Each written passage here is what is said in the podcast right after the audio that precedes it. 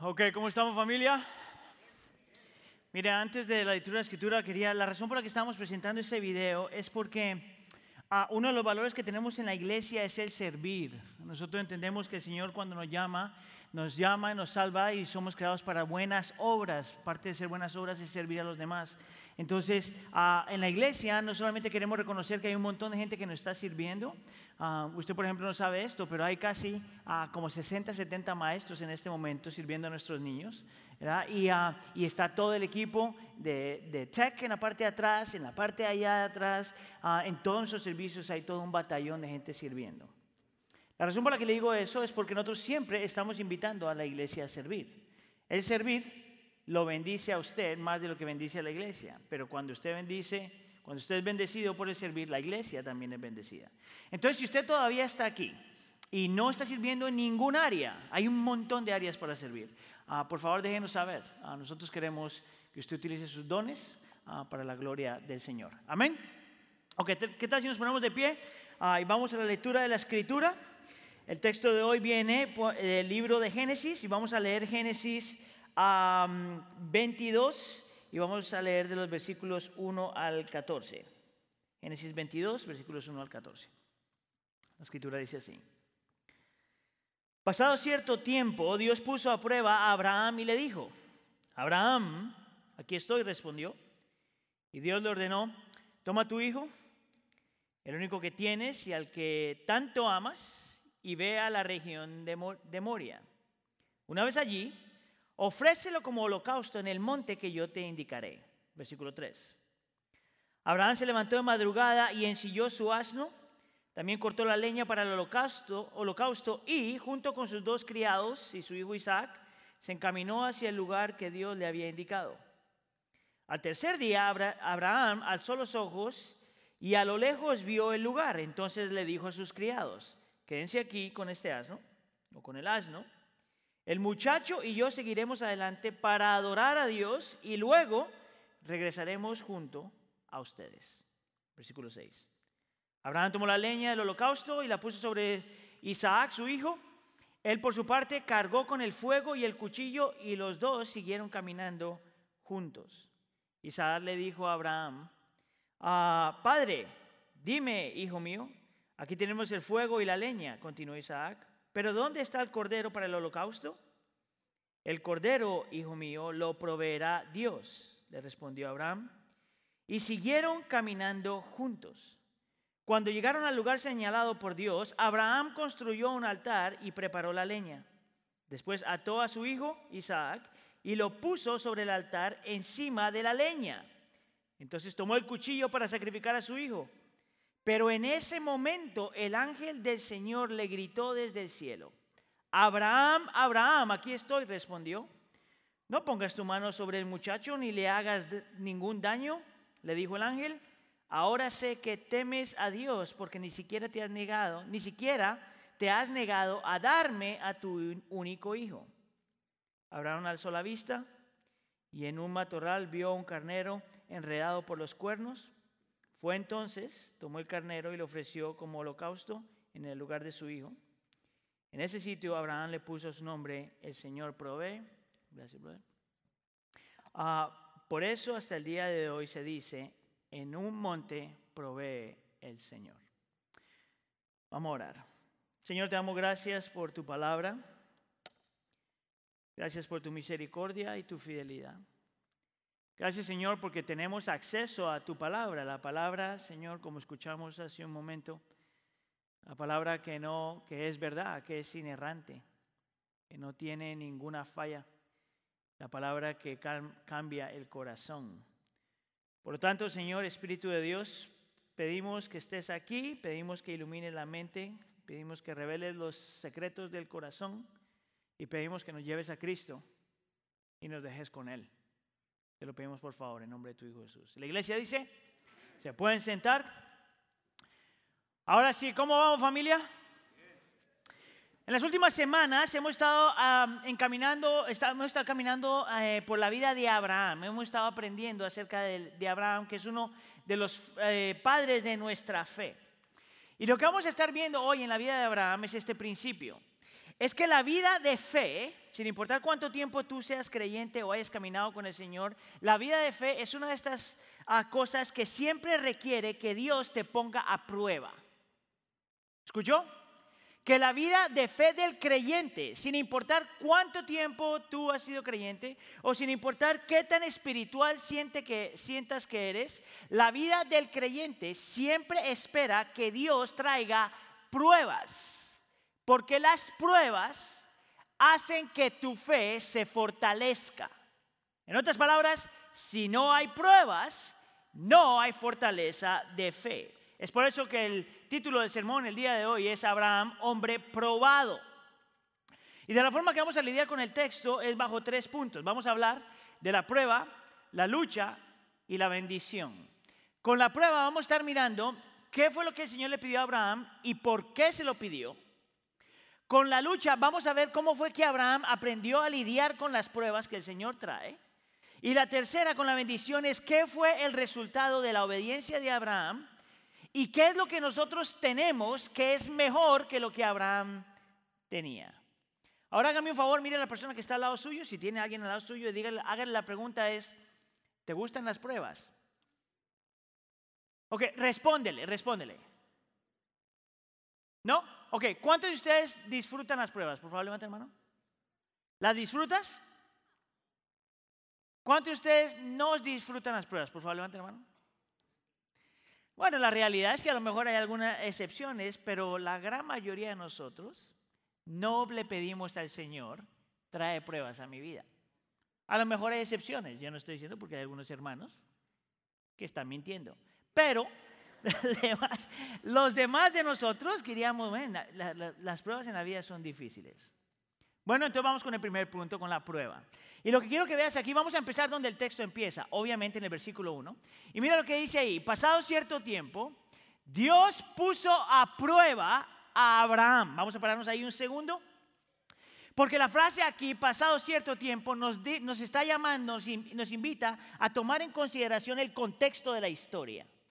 Ahora, lo que nosotros leímos es un texto conocido por la gran mayoría de nosotros, diría yo. Lo interesante es que a veces se nos olvida a qué es lo que está pasando aquí y por qué está pasando esto. Entonces, déjame, el contexto es esto. Cuando el Señor llama a Abraham, lo llama por primera vez, eh, por decirlo de alguna forma, Abraham tenía 75 años. Era un hombre mayor ya. No era un muchachito, no era un jovencito. Dios llama a Abraham a esta nueva etapa en su vida cuando tenía 75 años. Y desde el principio el Señor le dice que lo va a bendecir, que Él va a hacer bendición a todas las naciones y que le va a enviar un hijo y que sus hijos van a tener muchos hijos y van a tener tantos hijos que iban a ser como las estrellas en el cielo. Y para confirmar eso, Dios entonces hace un pacto con Abraham. Y los pactos de Abraham nunca se los pactos de Dios nunca se pueden romper. Y Dios le dice que él va a estar con Abraham, a favor de Abraham por siempre. Luego de una forma sobrenatural, el Señor le da un hijo de la esposa que no podía tener hijos. En adición a eso le dio otro hijo de otra mujer. ¿Se acuerda cuando Pastor Sergio estaba hablando de esta, de esta historia? Ahora, cuando llegamos al texto que estamos leyendo hoy, han pasado, escucha aquí, 25 años. Abraham empezó su historia a los 75 y el texto que leemos ahora, ahora tiene 100 años. 25 años de Abraham caminar con el Señor, crecer en su entendimiento de, de, quién es el Señor, eh, entendiendo y viendo las perspectivas del Señor, confiando en el Señor, viendo el poder del Señor por 25 años. Ahora tú dirías, yo creo que 25 años es suficiente para que nosotros crezcamos en fe. ¿No te parece a ti eso? Pero desde la perspectiva del Señor, no importa si tú has caminado con el Señor 25 años. No importa si el Señor ha hecho milagros en tu vida. No importa todo lo que has hecho, siempre en la vida del creyente es necesario que Dios traiga pruebas a tu vida para que tu fe se ponga a prueba y crezcas en tu fe. El principio es este.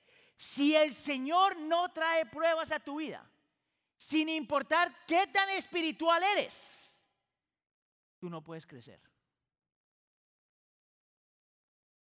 Esto es interesante. Nosotros no crecemos simplemente por información. ¿Tú sabes cuándo tú creces? Cuando esa información es necesaria para poder vivir. Yo he utilizado esta ilustración antes. Miren, ¿a cuántos se les gustan las hamburguesas? Yo he utilizado como cuatro o cinco veces esta ilustración, pero no encuentro nada mejor. Miren, tú sabes que la hamburguesa, si te gusta la hamburguesa, ¿verdad? Si es normal. Eh, las, las hamburguesas son ricas. ¿Verdad? ¿Qué hora son ahorita? Y tú sabes que lo mejor de una hamburguesa es si le metes carne y le metes las lechugas y le metes el tomate y mayonesa, por supuesto. Pero tú también sabes que el abuso de la hamburguesa es dañino. Esto es interesante, cuando tú lees los, miras los comerciales y miras el papel y todo, te dice, si, no te lo dice así, pero estoy parafraseando, si comes mucho de esto, te vas a morir. E, eso es básicamente lo que dice. McDonald's te venden un café y te dicen, esto está tremendamente caliente, si se te chorrea, te vas a quemar criminalmente. Ahora, la historia interesante, que nosotros tenemos la información, pero todavía comemos hamburguesas como si la, información no existiera. ¿Tú sabes cuándo muchos de nosotros vamos a dejar de comer tantas hamburguesas? Cuando lleguemos a un momento que nos sentimos tan mal, que esa información tú dices, oh, si era verdad. La vida del creyente es muy parecido a eso. La vida del creyente muchas veces no es solamente la información que tú tienes acerca de Dios, es cómo esa información se transfiere cuando Dios trae pruebas. Y muchas veces tú, esa información no tiene ningún sentido a menos de que pases por la prueba. Ahora mira, volvamos al versículo 2 porque mira lo que pasa aquí. Mira lo que mira la prueba que el Señor le da a este hombre. Toma a tu hijo, el único que tienes y al que tanto amas. Bien interesante esa frase ahí. Y le dice, mira lo que dice la siguiente parte. Y ve a la región de Moria, de Moria y una vez allí ofrécelo como holocausto en el monte que yo te indicaré.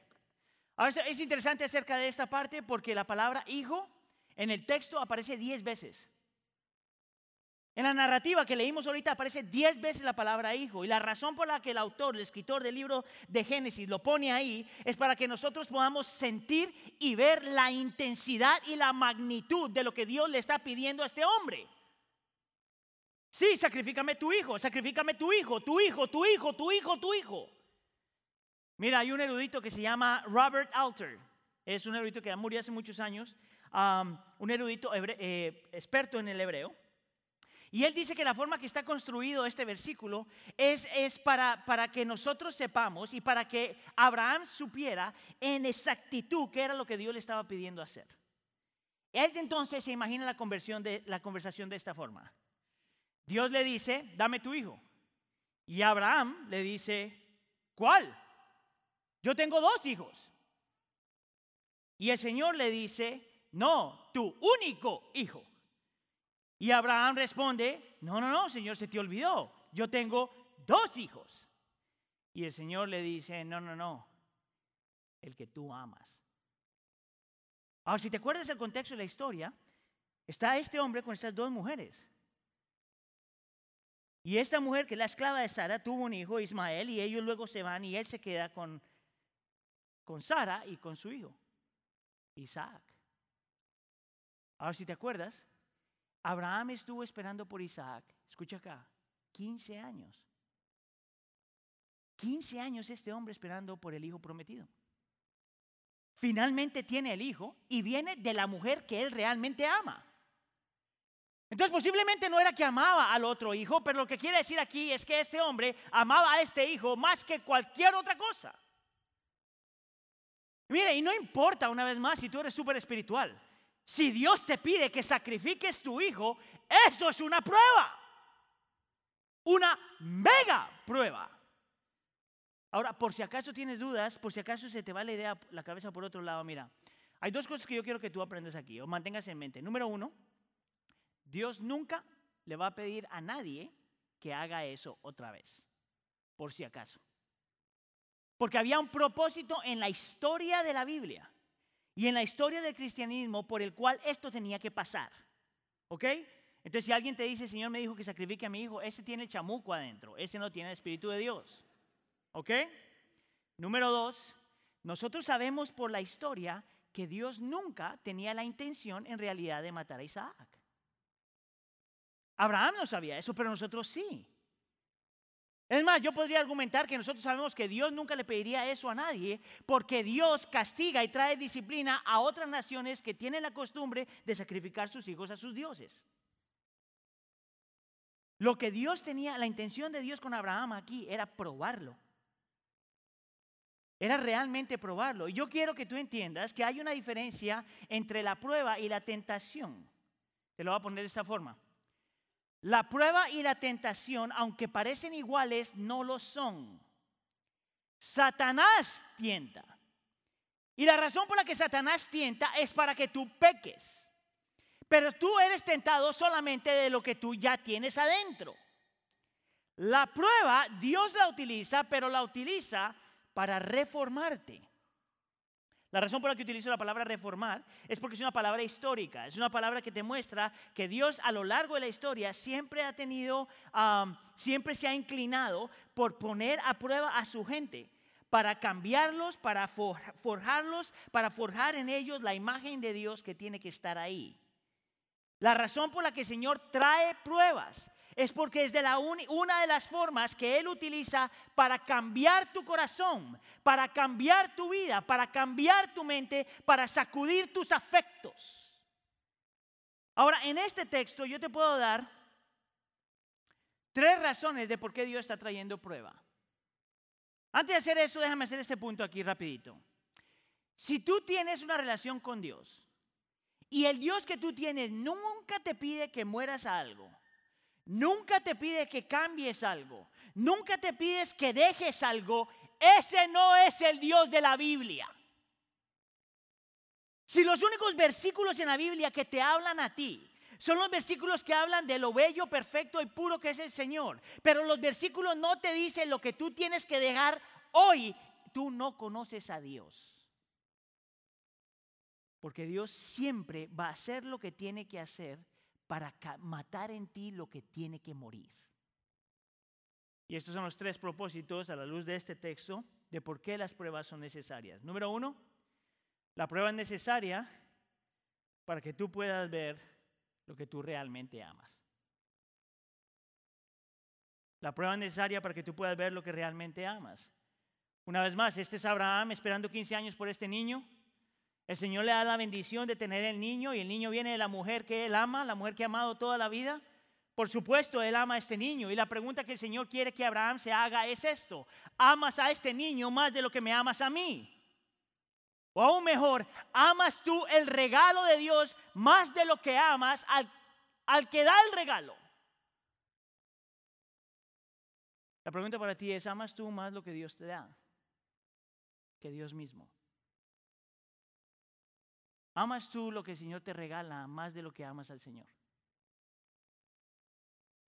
El problema cuando tú estás enamorado de lo que Dios te da solamente es que cuando el Señor no te da lo que tú quieres, tú dejas de amarlo. Eso es una transacción, eso no es una relación. Y la razón por la que el Señor trae pruebas a tu vida es para que tú puedas realmente ver qué es lo que tú amas. Las pruebas en la vida reflejan, traen a la luz qué es lo que tú amas. Mira, y nosotros sabemos esto, que el verdadero amor siempre requiere que algo se sacrifique. Escucha aquí, el verdadero amor siempre requiere que algo tiene que morir, algo se tiene que sacrificar. Mira, tú sabes que esto es verdad, por ejemplo, una mamá para dar a luz se tiene que sacrificar por el bebé, ¿verdad? Un padre o una madre que ama a sus hijos tiene que sacrificarse por el bien de sus hijos. Amén. Un buen amigo que ama a sus amigos se tiene que sacrificar a sí mismo por el amor de sus amigos. Todos sabemos eso. Pero por alguna razón, para algunos de nosotros, pensar que amamos al Señor no requiere que sacrifiquemos nada. Mire, usted no tiene idea con cuánta gente yo he estado sentado en, mi estudio, en mi oficina, y hablando de alguna, tratando de dar un poquito de consejería. Y usted no tiene idea cuántas veces yo he escuchado que alguno de, la, de alguno de la pareja me dice, es que, es que, es que tú no me amas. Le dice el uno al otro. Y el otro le responde, ¿cómo que no te amo? Mira todo lo que te doy. ¿Tú sabes cuál es el problema con eso? Mire, le voy a ahorrar aquí la consejería. Escucha acá. Es que el amor verdadero no solamente se mide por lo que tú das, se mide por lo que estás dispuesto a sacrificar. ¿Por qué será que solo las mujeres son las que hacen? El verdadero amor no solamente se mide por lo que tú das, se mide por lo que estás dispuesto a sacrificar. Si no hay sacrificio, no hay amor. Abraham tenía que entender eso. Es por eso cuando las parejas jóvenes empiezan a salir y de repente alguno de ellos es tan rápido para decir, yo te amo. Cuando yo era pastor de jóvenes yo escuchaba esto todo el tiempo. Es que yo lo amo. Y recién habían empezado a salir y yo digo en inglés, no, you don't. ¿Tú no lo amas? ¿Tú no la amas? ¿Cómo que no, animal? Tú no sabes lo que yo siento aquí. y yo siempre decía, tú no has estado lo suficiente con esa persona para tener que sacrificar nada. Tú sabes cuánto amas cuando estás dispuesto a sacrificarlo todo. Amén. Es por eso que el Señor manda pruebas. Es por eso que el Señor te manda pruebas, para que tú veas realmente lo que tú amas. La segunda razón por la que el Señor manda pruebas es para probar tu carácter. Mira, interesante que lo que nosotros sabemos de Abraham no es solamente por las cosas grandes que logró. Realmente lo impresionante de Abraham en este texto es lo que hizo. Su carácter salió a la luz. Es por eso que nosotros tenemos que tener cuidado cuando tú dices, yo conozco a alguien. Tú no conoces a nadie, realmente conoces a nadie, hasta que esta persona se encuentra en una situación que tú puedes ver lo que hace y cómo piensa. Si tú quieres conocer quién tú eres en realidad, espérate que el Señor traiga una situación difícil a tu vida y mira no solamente lo que tú haces, sino cómo piensas. Porque lo que tú piensas refleja lo que hay en tu corazón. Es por eso que las, las pruebas son tan necesarias para tú poder ver la realidad de tu corazón. Es por eso que, mira, aquí en la iglesia yo no me puedo dejar llevar por cuando la gente me echa flores. ¿Te digo por qué? Porque yo sé actuar. Mira, yo soy tremendo, tremendo actor. Yo sé lo que voy a hacer si esto no funciona. Yo puedo tener el problema más grande con mi esposa en casa el domingo en la mañana. Yo puedo tener el problema más grande con mis niñas y ser impaciente y todo lo demás el domingo en la mañana. Pero cuando yo me paro aquí, todo cambia. Y yo me bajo aquí ustedes, wow, ese animal, qué pasión. Eso es actuar si yo no estoy cuidando mi corazón. ¿Me explico? Mira, yo siempre pensé que yo era un hombre paciente hasta que tuve hijos. Miren, todos los sufridos, y amén. yo siempre pensé que yo sabía amar hasta que me casé. Yo siempre pensé que yo era inteligente y que tenía sabiduría hasta que el Señor me hizo pastor. Y me di cuenta que el Señor necesita traer pruebas a mi vida porque mi carácter todavía no está ahí y estoy en proceso de santificación. Es por eso que el Señor tiene que traer pruebas a tu vida. Es por eso que tú no puedes irte escuchando a la gente que simplemente te promete, te promete las cosas más lindas del Señor. La tercera razón por la que el Señor tiene que traer pruebas a tu vida es para mostrarte en qué tú confías. Así de simple. El Señor le ha dicho a Abraham, te voy a hacer una gran nación y tu descendencia va a ser tan grande como la de las estrellas en el cielo. Pero luego el Señor le pide la persona que está supuesta a estar ahí para que todo eso pasara. Y lo que Abraham le está enseñando, lo que el Señor le está enseñando a Abraham es esto, es que se tiene que hacer la pregunta, ¿será que el Señor puede cumplir sus planes sin mí? ¿Será que el Señor puede cumplir sus planes sin este hijo? ¿Puedo yo confiar en Dios aun cuando Dios me está pidiendo algo que es inexplicable, ilógico y absurdo? ¿Puedo yo confiar en el Señor cuando me pide algo que no tiene sentido? Hay una mujer que se llama Elizabeth Elliot, que algunos de ustedes tienen que haber escuchado acerca de ella. Recientemente mi esposa estaba leyendo un libro que se llama uh, Suffering, is never for, Suffering is Never for Nothing. El sufrimiento no es nunca por nada. Uh, y como ya lo estaba leyendo, entonces yo lo cogí y lo empecé a leer también. Y lo interesante acerca de esta mujer es que, eh, si no sabe acerca de ella, es que esta es una mujer que estudió en Wheaton College con su primer esposo uh, y el Señor lo llama a Ecuador. Y cuando están en Ecuador, eh, le matan al esposo, escucha aquí, le matan al esposo por estar haciendo la voluntad del Señor. Déjame, le pego un piedrazo aquí a los de Prosperity Gospel, a los del Evangelio de la Prosperidad. El Evangelio de la Prosperidad te dice que tú no sufres si haces la voluntad del Señor. Y tenemos a Elizabeth Elliot sufriendo porque está haciendo la voluntad del Señor. Dime tú cómo esa gente explica eso. El hombre lo matan. Ella vuelve a Ecuador con su niña, se queda viviendo allá. Y luego con el tiempo se casa otra vez y se casa con un con un erudito y a los tres años este hombre le da cáncer y se muere. Y se casa una tercera vez y el hombre también se muere. Esta es una mujer que realmente sabe lo que significa sufrimiento. Tú dirías, bueno, ¿por qué se casó tantas veces? Eso no importa. Le tocó. Y mira lo que dice esto en el libro. Es a través del sufrimiento más profundo que Dios me ha enseñado las lecciones más profundas de mi vida.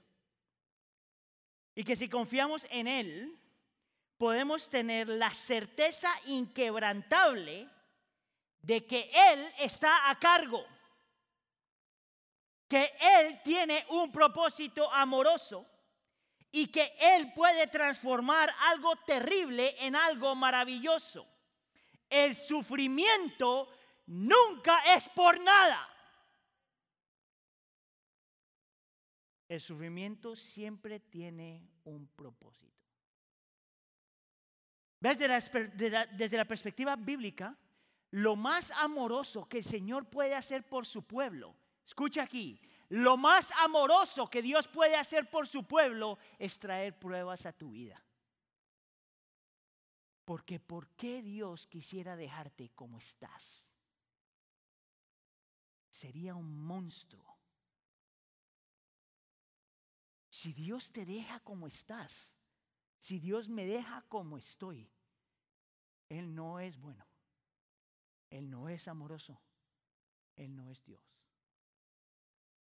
Pero porque es Dios y es bueno y amoroso, Él trae pruebas a mi vida. ¿Cuántos disfrutan las pruebas? Ninguno. Pero las pruebas tienen un propósito. Y tienes que aprender a recibirlas. Ahora nosotros diríamos, men, Abraham, realmente qué ejemplo de hombre. Men, ¿cómo este hombre hizo esto? Y hasta cierto punto podemos asumir, men, que este hombre, increíble hombre, no luchó con esto. Y yo diría, está leyendo el, texto mal. Mira, yo estoy seguro que Abraham luchó con esto. El Señor le acaba de pedir su hijo, su único hijo, el que más ama.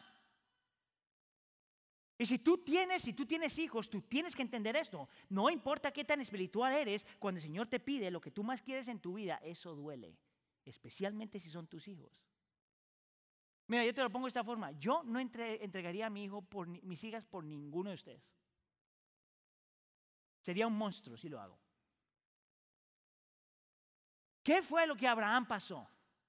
¿Cómo fue que Abraham, luchó eh, en medio de esto? ¿Qué fue lo que hizo? Y esto me lleva entonces al segundo punto. Ah, me lleva al segundo punto. Me lleva al segundo punto. La lucha. la razón por la que estoy utilizando es la palabra lucha aquí. Es porque te está hablando, en realidad, yo estoy convencido de esto, que la vida de creyente es siempre una lucha.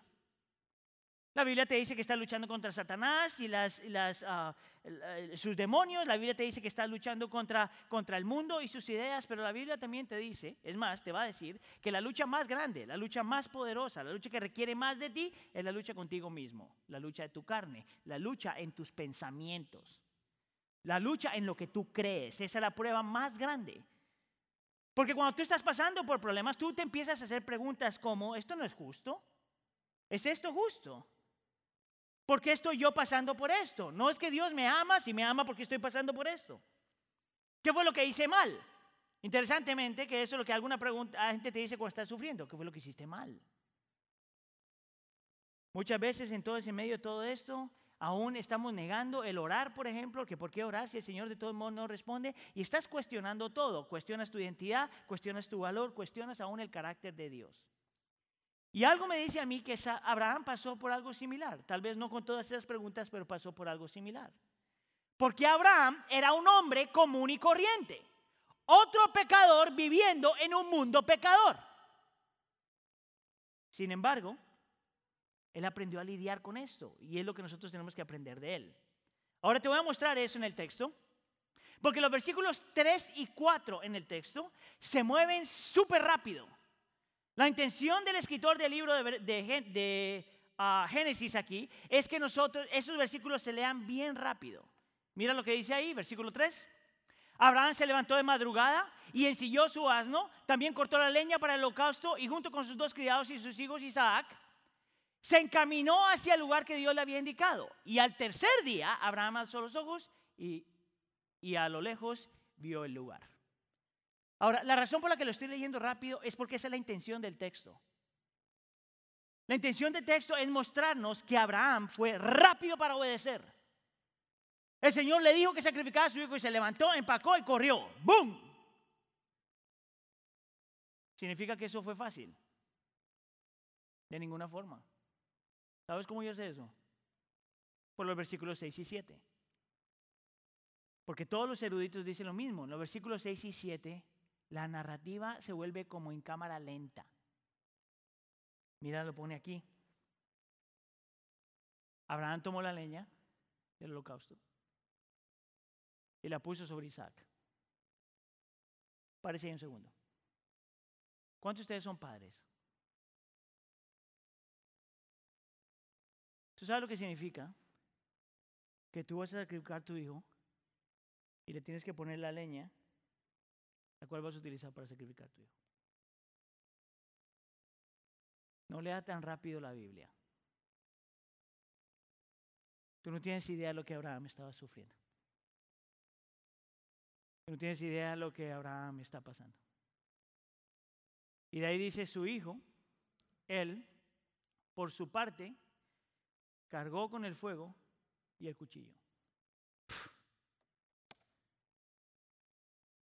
El mismo niño, o es joven, se cree que es como un adolescente, toma el fuego y el cuchillo, el cual se va a utilizar para que él sea sacrificado. Isaac no sabe esto, pero Abraham sí. Abraham sí sabe. Y el texto se mueve tan lento para que nosotros podamos ver la intensidad de lo que está pasando. Ahora el texto continúa y mira lo que pasa aquí. Y los dos siguieron caminando juntos.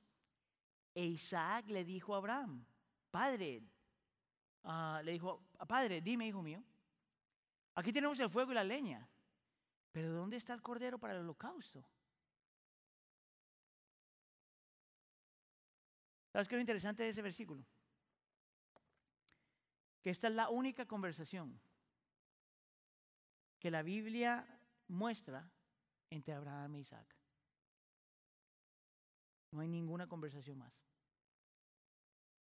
La única conversación que nosotros tenemos entre un padre que está sufriendo y su hijo que está completamente ignorante de lo que está pasando es cuando el hijo le dice, padre, tenemos todo lo que necesitamos, pero ¿dónde está el animal?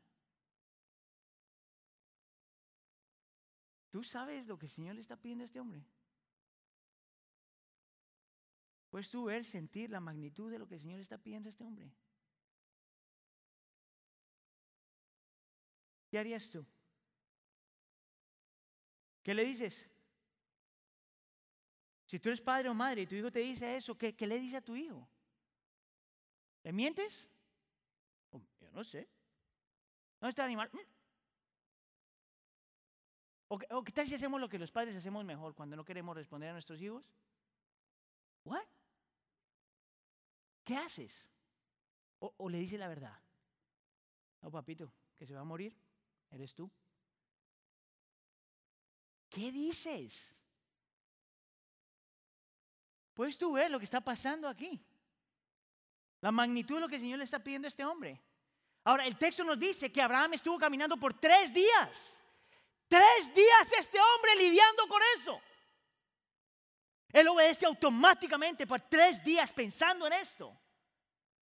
¿Qué digo? ¿Cómo hago? ¿Cuándo llegamos? Todas estas cuestiones. ¿Cómo yo entrego mi sacrificio? ¿Cómo yo entrego a mi hijo? Yo, tengo, yo sé que yo soy obediente. Yo sé que el Señor es justo. Yo sé que el Señor es bueno. Pero ¿cómo me pide esto? Tres días. Tres días. Y el libro de Génesis no nos dice qué fue lo que Abraham dijo o cómo procesó esto. Pero gracias al Señor Hebreos 11 sí nos dice. Y mira cómo Abraham pudo pasar por medio de esta prueba. Dice Hebreos 17, 11, versículo 17 y 19. Por la fe Abraham, que había recibido las promesas, fue puesto a prueba y ofreció a Isaac como hijo único. Note ahí, note la palabra promesas. Dios le había dicho, tu descendencia se establecerá por medio de Isaac. Consideraba Abraham que Dios tiene poder para resucitar a los muertos. Escucha aquí. La forma como Abraham se está enfrentando a esta prueba inimaginable es porque aprendió a considerar, a pensar, a meditar en quien Dios es y lo que ha dicho. Nota que aquí el texto te dice que lo que llevó a Abraham a ser obediente fueron dos cosas. Número uno, él creyó plenamente, estaba convencido plenamente que Dios es un Dios de promesas y que Dios nunca miente. Y si Dios nunca miente, sus promesas siempre van a ser cumplidas. Mire, eso no viene con el sentimiento solamente. Eso no viene porque te sientes bien y la alabanza nos lleva increíblemente. Eso viene cuando tú estás alabando al Dios que dice todas estas cosas acerca de, de sí mismo. Es cuando consideras, consideras realmente quién es Dios y lo que ha prometido. Y lo segundo que Él considera es que sabe que aunque llegue al momento que tiene que sacrificar su hijo, Dios tiene el poder de levantarlo de los muertos. Que Dios tiene el poder de hacer lo que nadie más se imagina. Lo que nadie más podría hacer. En medio de su lucha, por un lado se agarra de las promesas de, y el carácter del Señor y por otro lado se agarra del poder y del carácter del Señor. Es por eso que cuando tú estás mirando el texto, mira lo que él le dice a estos hombres antes de subir el monte. En el versículo 5. Déjame voy a poner esto. En el versículo dice, ay, perdón. Mira lo que dice el versículo 5. Entonces le dijo a sus criados, quédense aquí con el asno, antes de subir el monte. El muchacho y yo seguiremos adelante para adorar al Señor. Ahora fíjense en la siguiente frase. Y luego regresaremos junto a ustedes. Antes de subir al monte, él ya sabía que el Señor iba a hacer algo. Él ya confiaba que el Señor iba a hacer algo. Él ya había considerado que Dios no miente. Él ya sabía que Dios es poderoso. Ahora mira lo que le dice a su hijo cuando le hace la pregunta, ¿dónde está el animal? Mira lo que hace. Dice, él le dijo a su hijo, lo proveerá Dios. Esto es increíble. Uno de los eruditos, cuando está hablando de este pasaje, él dice, mira lo que hizo Abraham. Le dijo, básicamente le está diciendo a su hijo, ese es problema de Dios. Se la echó a Dios.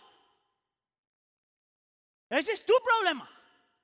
¿Tú sabes lo que la oración es? ¿Tú sabes lo que la oración es? Dios, este es tu problema. Yo no sé cómo vamos a hacer esto, qué va a pasar, qué va a seguir. Yo no sé, Señor, lo que vas a hacer, pero este es tu problema. Dios proveerá. Todo este es el proceso de Él pensar y razonar y abrazar y creer. En medio de toda esta situación, Él puede confiar en Dios. Él está confiando en las promesas del Señor. Está confiando que el Señor no miente, aunque como padre se, aunque como padre se siente horrible y terrible y está lleno de temor por la posibilidad de perder su hijo. Él se agarra realmente de las promesas del Señor, del carácter del Señor y del poder del Señor. Y sabe que el Señor siempre es confiable. Siempre es confiable. ¿Sabes qué me acordaba cuando yo estaba mirando esto? La historia de Job. Es una historia increíble. Si no la has leído, tienes que leerla. Porque Job también fue un hombre que sufrió mucho. Un hombre justo, dice la escritura, un hombre que se portaba bien. Y amaba al Señor. Y le pedía al Señor por su, perdón por sus pecados y los de sus hijos por si acaso.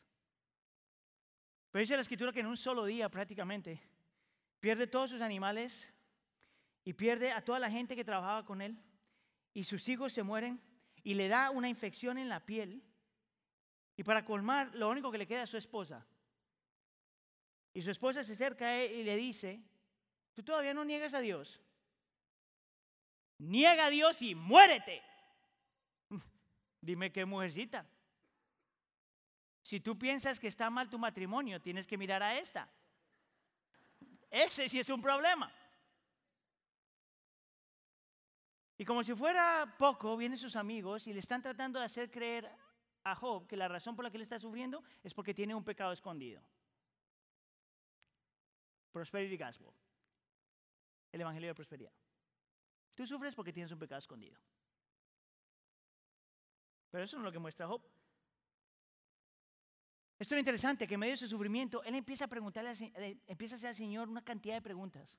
¿Por qué esto? ¿Y por qué esto? Yo no entiendo, van y deseo. Y mucha gente describe a Job como un hombre paciente. Lo interesante es que él empieza básicamente al Señor, a decirle al Señor, yo no sé ni para qué me hiciste nacer. Me hubieran matado antes de nacer. Ahora esto, esto es increíble. El Señor nunca le responde sus preguntas. No le responde una pregunta. ¿Tú sabes lo que hace el Señor? En medio de la, en medio de la prueba de este hombre, le empieza a recordar quién es Él. Qué sabio es, qué tan creativo, ah, que es Dios creador, que es Dios poderoso, que Él sostiene todas las cosas, que está en todo lugar y le empieza a dar duro, vez tras vez, vez tras vez, al punto que nunca le contesta ninguna pregunta. Y al final del texto, lo único que Job tiene que aprender es esto. Yo no necesito las respuestas, lo que necesito es confiar en Él. Por quien Él es, por cómo su carácter es, por cómo sus promesas son y porque Él tiene poder. Confía en Él. Ahora la historia continúa. Y si te acuerdas, en el punto que él está a punto de matar a su hijo, el Señor lo frena. Y le dice, no, Abraham, no lo mates porque ahora yo sé que tú temes al Señor. Y en el versículo 14, ah, Él entonces llama a este lugar, el Señor provee. ¿Y qué de nosotros? Provee el Señor para ti. ¿Tienes tú la certeza de que siempre puedes confiar en Él? ¿La tienes? Y yo diría, depende. Depende si realmente abrazas lo que pasó aquí. Y con esto me voy a mi tercer punto, la bendición. Si tú sigues leyendo el texto, te vas a dar cuenta que después de esto, no lo leímos hoy, pero lo puedes leer después, en los versículos 17 y 19, Dios reconfirma lo que él ya ha dicho acerca de Abraham. Le dice que lo va a bendecir, le dice que va a dar una descendencia tan grande como las estrellas en el cielo y le dice que él va a ser de bendición a las naciones. Se lo reconfirma. Ahora tú lees esa historia y tú dices, bueno, la razón por la que esa historia está aquí, la razón por la que estamos leyendo la Biblia aquí, es para que nosotros aprendamos a ser como Abraham. Y yo diría, es parte de la razón por la que estamos leyendo la historia. Parte de la razón por la que estamos aprendiendo de Abraham esto es para saber que las pruebas sí existen, que Dios sí utiliza las pruebas y que al fin y al cabo Él está en control y está haciendo algo bueno. Siempre hay un propósito. Eso es bueno, es bueno saber eso. Pero yo me atrevería a decir que esa no es la razón más grande por la que esta historia está aquí. La razón por la que esta historia está aquí es porque este evento era, ah, fue utilizado por el Señor para hablarnos de otro evento, la cruz del Calvario lo que pasó en la cruz del Calvario. La razón por la que digo eso no es porque yo piense que esa es la única forma que se tiene que leer este texto, pero es porque Cristo Jesús nos dijo que así tenemos que leer este texto. Mira, tú puedes ver esto en Juan capítulo 8, versículo 56. Mira lo que dice el Señor Jesús. Abraham, hablando de este texto, el padre de ustedes se regocijó al pensar que vería mi día. Y lo vio y se alegró. Mira lo que el Señor Jesús está diciendo. Que de alguna forma, después de que Abraham pasó por todo esto, por decirlo de alguna forma, a Abraham le cayó el 20. Que habría otro evento en la historia, otra prueba en la historia, donde habría otro varón y otro hijo. Y por decirlo de alguna forma, en ese evento de la historia habría Padre Dios e Hijo Dios. Y de alguna forma Abraham vio al futuro y vio que ese evento se parecería mucho a lo que él pasó, pero que sería una prueba mucho mayor que la que él pasó.